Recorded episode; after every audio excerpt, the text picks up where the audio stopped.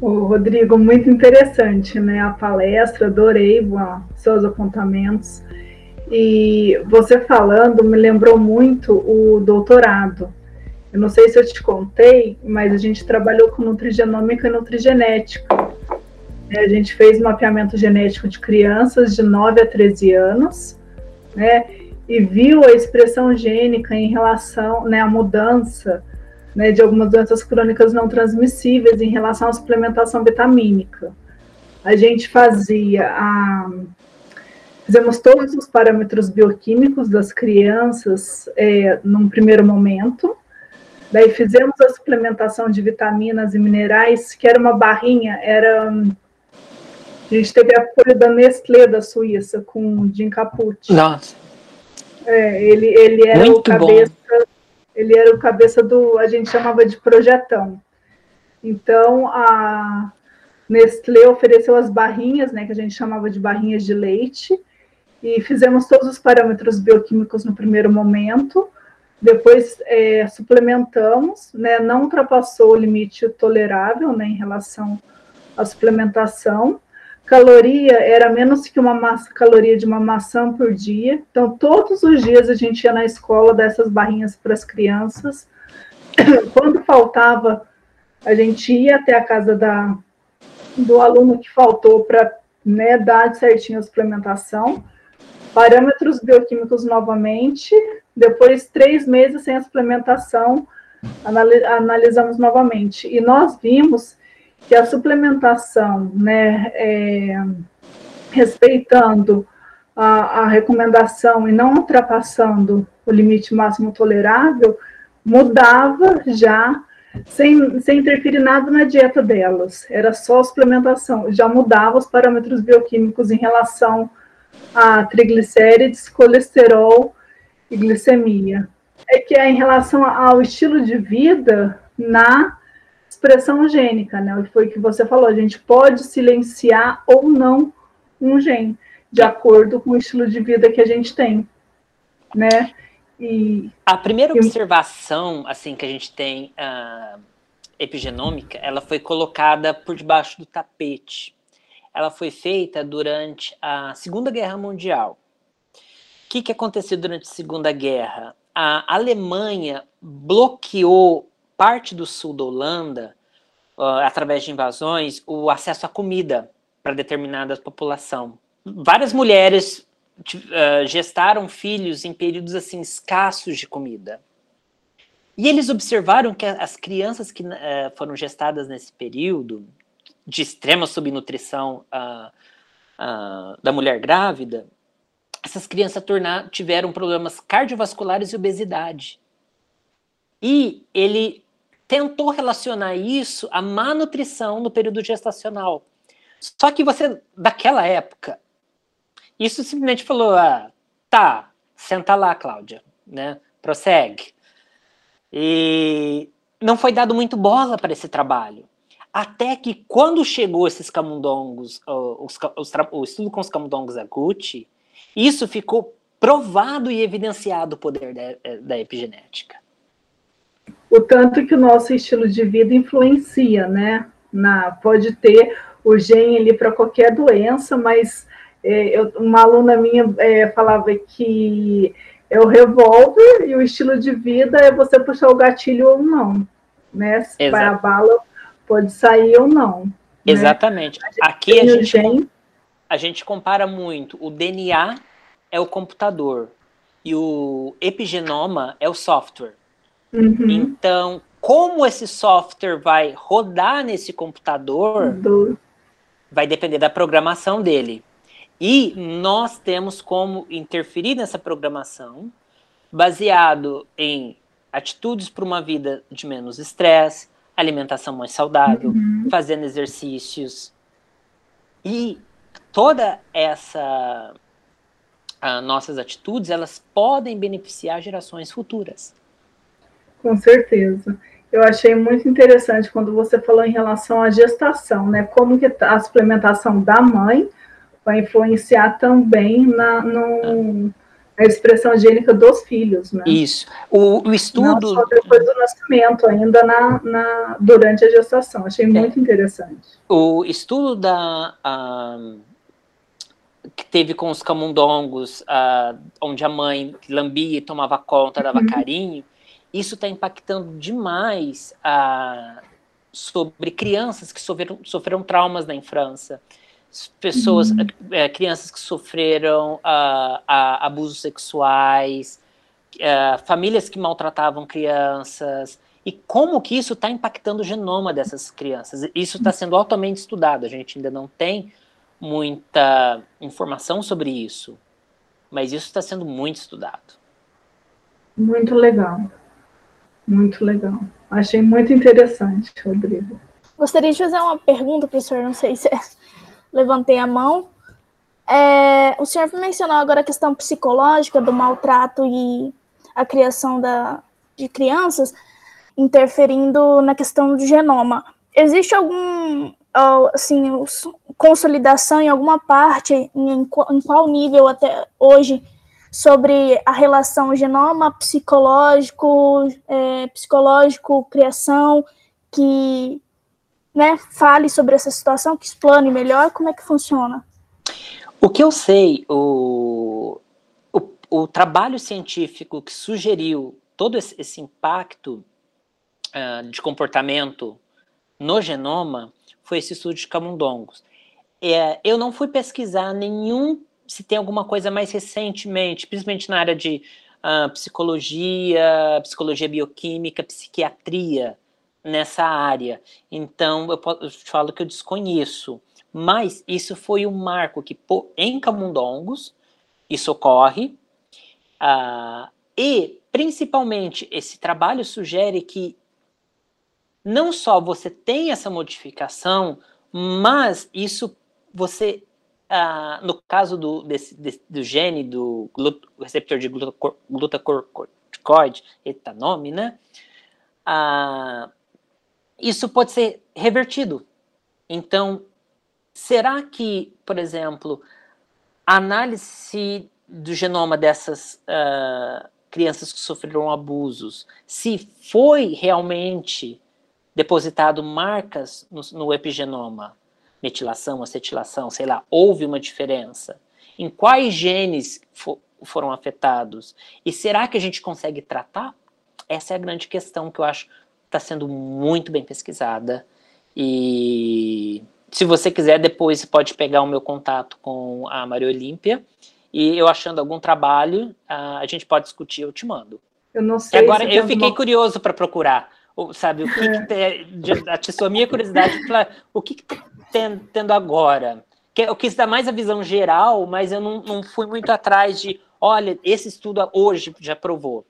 É, mas eu acho que tem até algumas coisas relacionadas, não, não, não em criança, né? Mas, por exemplo, vamos pensar em adultos que estão fazendo tratamento para câncer. Quando tem temperança, quando está tá mais ligado a alguma religião, acredita na cura, né? Tem o apoio da família, tem todo esse, esse cuidado também com a com a saúde espiritual, isso faz diferença no tratamento.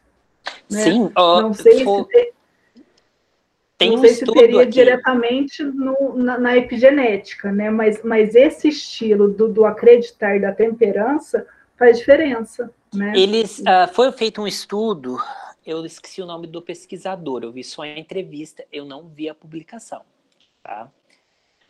Que uh, fizeram um estudo sobre oração e eles, uh, e principalmente com freiras carmelitas e monges, quando entram em estado de oração ou de meditação. E eles colhiam o sangue da pessoa antes de orar ou meditar e após eles terem orado ou meditado. E eles viram diferenças bioquímicas, principalmente na produção de interleucinas por parte do sistema imune, feitos pelo, o, durante a meditação ou a oração. E eles conseguiram distinguir também a falsa oração, que, a, a, que eram pessoas que eles começaram isso com o público comum. Pessoas que oraram, mas eles viram que apenas a repetição de palavras não é suficiente. Você tem que ter um nível de concentração uh, que é muito praticado principalmente no budismo, que você consegue alterar a expressão de interleucismo no sistema imune. Isso, isso foi um estudo assim fantástico. Uh, hoje se fala muito, né, mindful, like, e mostrando como a meditação ela é benéfica, tanto para a saúde psicológica, quanto pra, agora a gente vendo para a saúde orgânica, como isso está interferindo na expressão de proteína. Se está interferindo na expressão de proteína, provavelmente alguma coisa aconteceu lá no genoma.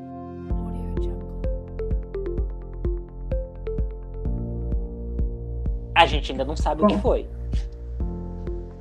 Sim, e tem o mindful eating também, né? Porque essa consciência da comida é, também tem a diferença em relação a eu não sei se falar se é, se é epigenético, mas em relação à obesidade, a doenças crônicas não transmissíveis, quando a gente tem muito mais consciência do que está comendo, né, baixa a guarda na alimentação, né, percebe, uma vez uma uma amiga também foi fazer uma palestra, ela dava para a gente comer uva passa, né, e pedia para fazer relatos do que a gente sentia quando comia a uva passa. Daí, assim, tinha pessoas que nem percebia já engolia, não. Daí é, tem, explode na boca, você sente, né? De, daí explode, daí sente o gosto, daí gruda no dente, tudo depois engole. Tem toda essa, essa alteração até em relação à obesidade, quando você percebe o que está comendo e muda a forma de como está comendo. É, uma coisa, bom, eu não sei. Uh das famílias aí. Hoje, como que o, o pessoal em geral come? Na frente da TV, vendo uma série. Ninguém mais senta à, à mesa com a família para comer, para falar: mãe, a comida tá salgada, mãe, eu não gosto disso. Não, hoje, hoje a gente come assim, né? Olhando a TV e vendo a série. E eu sou um desses exemplos que come assim. No entanto, tipo assim, dá até raiva na gente quando, sei lá, Netflix dá pau, você tá ali e, poxa, não consigo. Uh, queria tanto poder. Uh, uh, a comida até perde o gosto, né? E a gente é, agora, não tá poxa, atenção nesse gosto. Você não tá. Pre... E, e, outra, se te der um prato de macarrão desse tamanho, um prato de macarrão desse tamanho, vai tudo. Você come. Uhum. Exatamente. E é bem interessante esse estudo Sim. das uva passas. Sim. Eu acho, professor, é que essa parte que a professora Maria Olímpia e o senhor complementou agora com um exemplo né, cotidiano, ele tem relação com aquela parte de concentração que a gente tem que ter, né?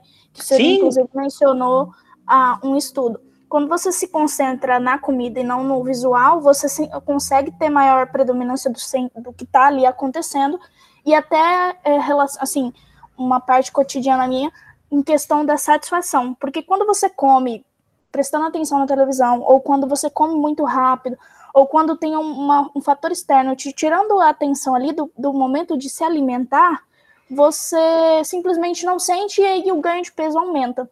É a concentração em uma coisa de cada vez. E você sabe da onde que vem um pouco isso, não é? É o do que é cobrado da gente, principalmente em entrevista de empregos. Como você lida com o que a gente chama aqui de multitasking? De fazer várias coisas ao mesmo tempo. E a gente está vendo que essa habilidade que a gente tem, ó, já vai comendo, já vai vendo tua série, vamos economizar tempo. Na verdade, a gente está desperdiçando o tempo e não está economizando. Hoje, já visto que nós devemos concentrar em uma tarefa, realizar essa tarefa bem feita. E o multitask, que é tão requerido hoje, com essa capacidade extraordinária da gente fazer várias coisas ao mesmo tempo, já está começando a ser prejudicial. Totalmente. Ainda mais agora que a gente tem uma quantidade muito maior de eletrônicos à nossa volta e as notificações, você fica o tempo todo agindo reativamente. Então, a dificuldade de se concentrar numa atividade só fica cada dia mais difícil. Exatamente. É, assim, e, e nós hoje nós somos uh, instruídos muito a isso.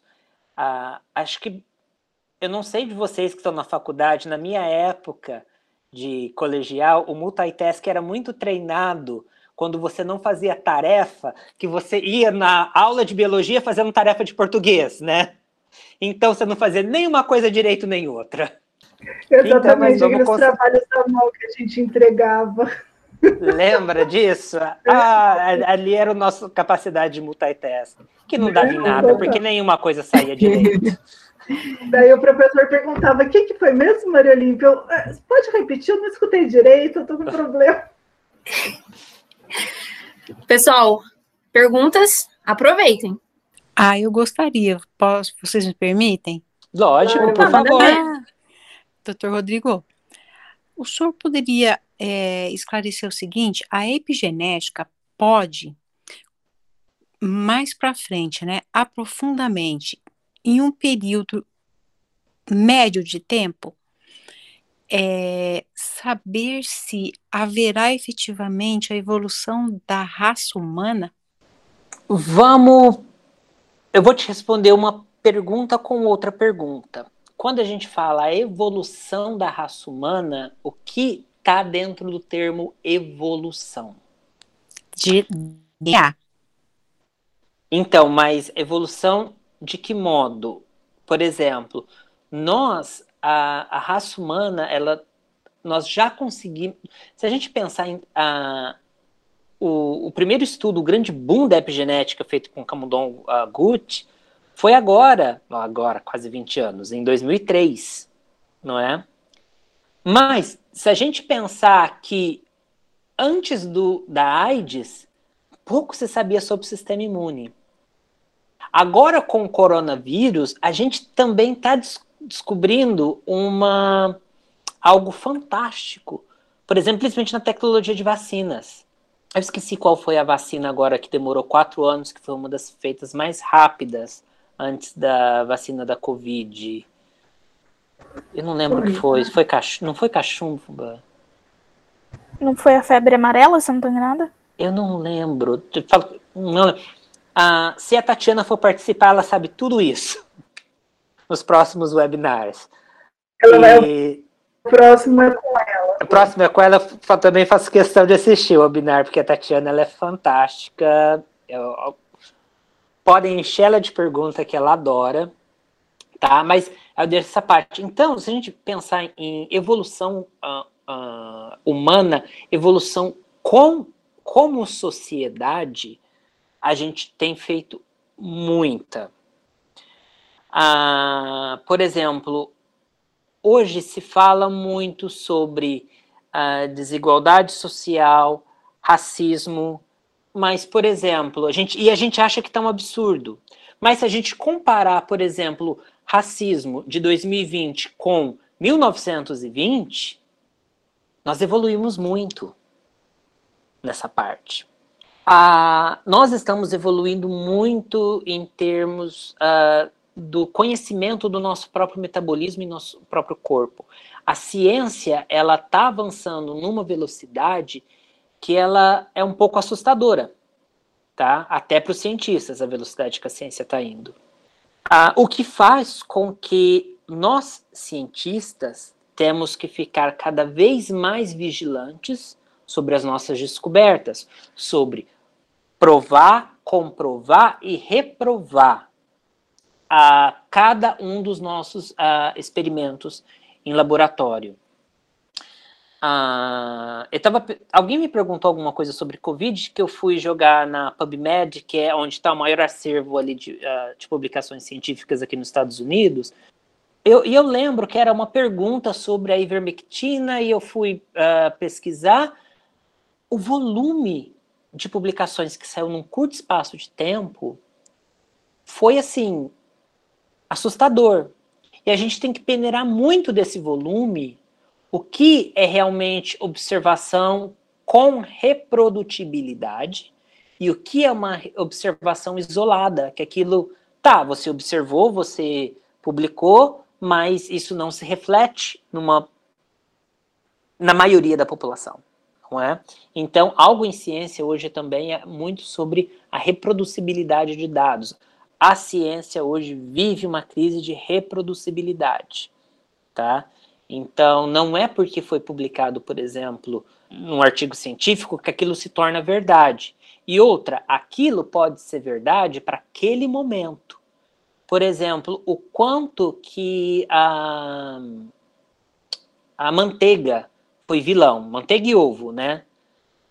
Vilões por muito tempo por publicações científicas. Aí descobriu que a margarina é pior. Aí foi ver que bom mesmo é banho de porco.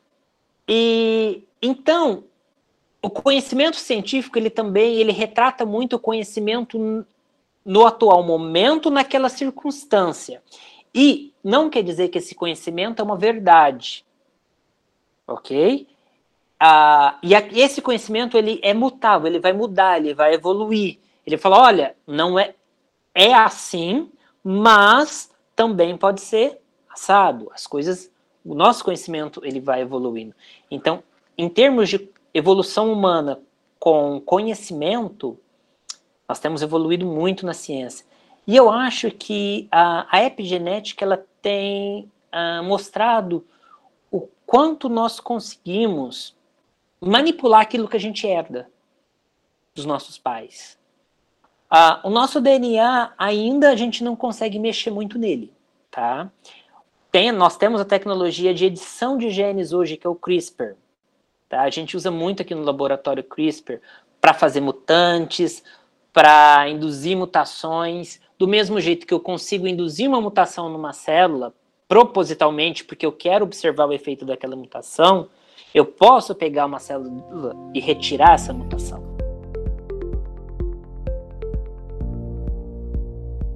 Mas o quanto isso é seguro, no futuro, quem sabe a gente vai ter capacidade até de editar o nosso DNA. Isso a gente está falando de um futuro que eu acho não vai ser para mim, eu acho. Porque a teoria das coisas é muito linda, mas como aquilo realmente deixa consequências em um organismo, é onde a gente tem todo o estudo de drogas. Né? Às vezes nós tivemos uma uh, geração inteira no Brasil devastada. Eu não lembro com qual droga que foi, mas que foi muito usada e, e causou deformidade genética em muita criança no Brasil. Eu sei que foi uma geração toda o Brasil já foi e ninguém sabia. Então a gente está sempre aprendendo com aquilo que a gente descobre. Foi a talidomida mesmo, foi a Qual? talidomida, né? Talidomida. A talidomida, é. né? Se recorda? Isso. Mas obrigada eu, eu, tava, eu tava com alguma coisa com T, eu ia falar taxol, mas não é taxol. Ah, daí, daí eu fui pro A e vim vindo no alfabeto com droga. Eu falei, esquece, Rodrigo, você não lembra. mas Obrigada acho que era talidomida mesmo.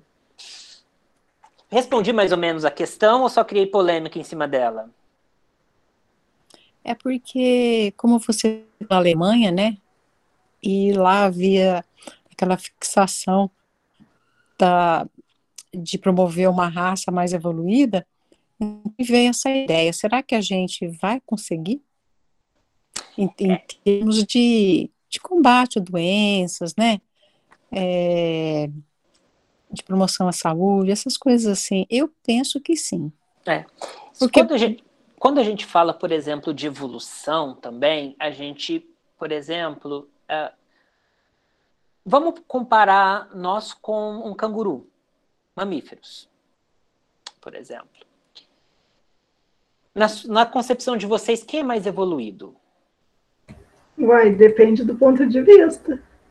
Se a gente for falar em reprodução, o canguru é muito mais evoluído que o ser humano o canguru ele tem a capacidade de estacionar a gestação, o feto ficar latente, caso tenha alguma escassez de comida, queimada, algum problema. Então, tipo, imagina você, se você está grávida, perdeu o emprego, o neném não nasce, fica quieto.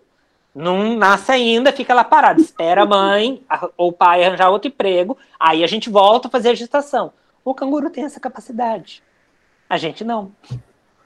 É, então depende do ponto de vista, né? Então, então e aonde, por isso que nós temos modelos experimentais, né? Que a gente vê cada modelo uh, tem um uh, a, a gente está aprendendo muito, por exemplo, com modelo experimental para reconstituição de tecido. Por exemplo, a planária, né, que a gente corta aqui e nasce outra. Uh, tem a Axelox, eu não sei como que é o nome dele, é, que é um animal marinho, que você corta o braço e cresce outro. Corta a patinha dele, cresce outro. Então, o pessoal... Mas não é a lagartixa faz... que a gente tira o rabo e ela a lagartixa. E a lagartixa consegue destacar até o rabo, né?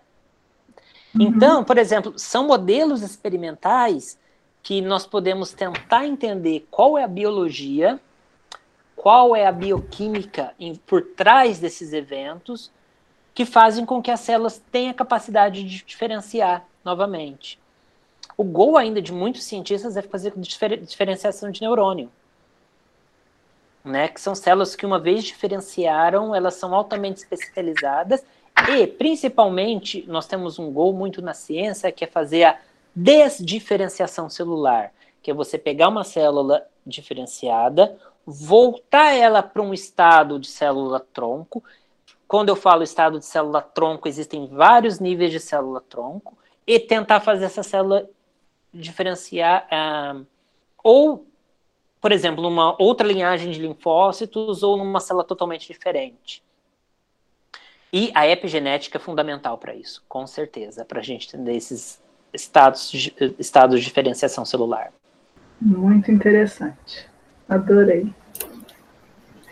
Mais alguém, pessoal? Professor, Denise, que gostaria de falar, fazer algum apontamento? Oi, gente. Oi, professor Rodrigo. Tudo prazer. bom? Tudo prazer, bom? Desculpa. Denise. Eu não pude estar presente, eu estava com duas bancas de TCC agora, tenho mais uma daqui a pouquinho, tenho outra, e aí hoje eu fiquei meio apurada poder participar. Mas eu já peguei o finalzinho aqui, meia hora, e eu já vi que eu perdi uma muita coisa boa e acho que os alunos devem ter ganhado muito nessa experiência, nessa conversa com você. E aí, né, como coordenadora do projeto, eu quero só agradecer pelo pronto convite que a, a de aceitação que a professora Maria Olímpia fez, e você está aí, é, se dispôs um tempinho seu para estar tá falando com a gente, né? Graças a Deus a pandemia tem algumas coisas boas também, que é a gente poder contatar pessoas é, é, é tão longe e estar tá pertinho da gente ao mesmo tempo, compartilhando essas experiências, conhecimento, é, enfim, né? É, a gente até fica é, mais tem mais fé, parece, para prosseguir, para continuar, ver que as coisas estão acontecendo, embora o vírus está aí é, trazendo muita gente para baixo, triste, mas a ciência ela prossegue, ela avança e o objetivo é promover qualidade de vida, é melhorar, é dar saúde, né? Então a gente fica muito feliz por essa tua contribuição com a gente no projeto.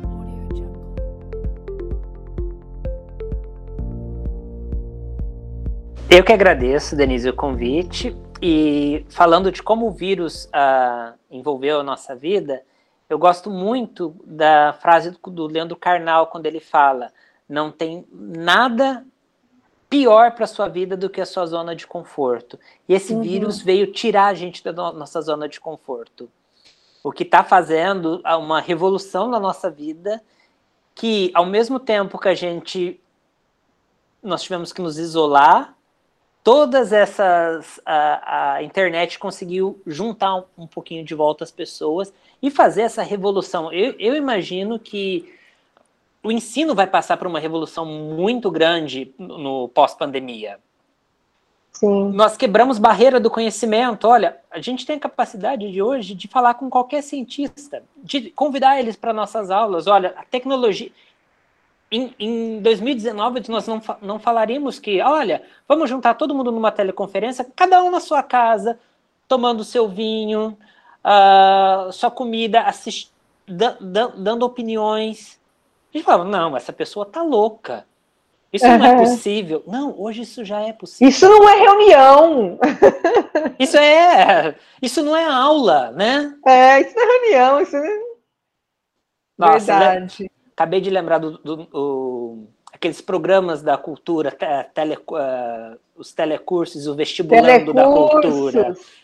Né? Que a, a, gente já achava aquilo uma revolução, as fitas do vestibulando da cultura. Eles, é, olha hoje. Eles era, eles já eram tendência. E olha hoje a gente fazendo, só que fazendo ao vivo, né? É, é fantástico. Né?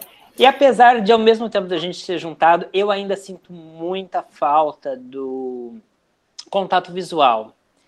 O que dita muito para mim uh, quão rápido, devagar e o quanto eu vou direcionando muito a palestra ainda é o contato visual que ainda sinto muita falta. Mas eu acho que essa a única dificuldade que eu que eu não é dificuldade, mas o que assim ainda me incomoda um pouco dessa questão remota é a gente ficar tudo mundo com, com a telinha fechada. É, eu, eu fico assim, você fala, você está falando, mas está todo mundo com a telinha fechada. Então, essa questão que você está falando, Rodrigo, de, de aproximação, eu acho que quando a telinha está aberta, ela permite um pouquinho mais essa. O, o ver a expressão, né? Ver... A expressão, toda a expressão corporal da pessoa para um palestrante diz muito. No é. entanto, eu brinco assim: você está num concurso, você quer acabar com a pessoa que é o teu concorrente, você vai assistir e só faz assim no meio da apresentação. Você desestabilizou a pessoa. E assim como a gente se apoia quando você está dando uma palestra que você está muito nervoso, aquela pessoa que está assim, tá balançando a cabeça para você, se apoia naquela pessoa, você vai embora. Então, a linguagem corporal, ela ajuda muito o palestrante, o que eu sinto falta nessa plataforma. É. Como Já abri a câmera aqui, viu, professor? Rodrigo? Muito bom. Todo mundo já abre a câmera aí para a gente fazer uma foto bem legal. É isso aí. Se puder, claro. Anne, o que, que você falou que eu não entendi? Eu falei, pronto, por isso não, já vou, já, já abri minha ah. câmera. É aí, muito bom. Gente, vocês são todos alunos de medicina, aí tem nutrição, eu sou. Eu Acho que tem enfermagem também. Você matriculou de novo, Maria Olímpia? Uhum. Psicologia. Tem psicologia, que bom. Muito bom, muito bom. E também para os alunos que tiveram aqui presente com a gente. Foi uma honra ter cada um de vocês aqui durante o nosso webinar, tá? Agradecimento especial ao Rodrigo, que foi maravilhoso com a gente tanto no nosso bate-papo aqui pré-webinar, quanto durante o webinar. Trouxe muito conteúdo valioso, experiência de vida, super simpático. Eu tenho certeza que todo mundo adorou. Vou voltar com outro tema aí, né, Maria Olímpia? Se vocês quiserem Vamos tema... voltar com outro tema aí com o Rodrigo. Sim, com certeza. Porque, na verdade, é... quem explica muito, eu acho muito... Uh fica muito chato. O bom é quando a gente polimer, é, a gente complica um pouco, né? É não estou aqui para é, simplificar nada, estou aqui para complicar, para plantar dúvidas na sua cabeça e fazer você pensar um pouquinho. É legal. Né? E foi um prazer estar aqui. Tá? Qualquer coisa que vocês precisarem, se a pessoal tiver dúvida, quiser mandar mensagem, a Maria Olímpia uh, pode mandar meu e-mail para o pessoal, tá? estamos à disposição aí e agradeço muito o convite. Gente, Nós que agradecemos. Muito bom.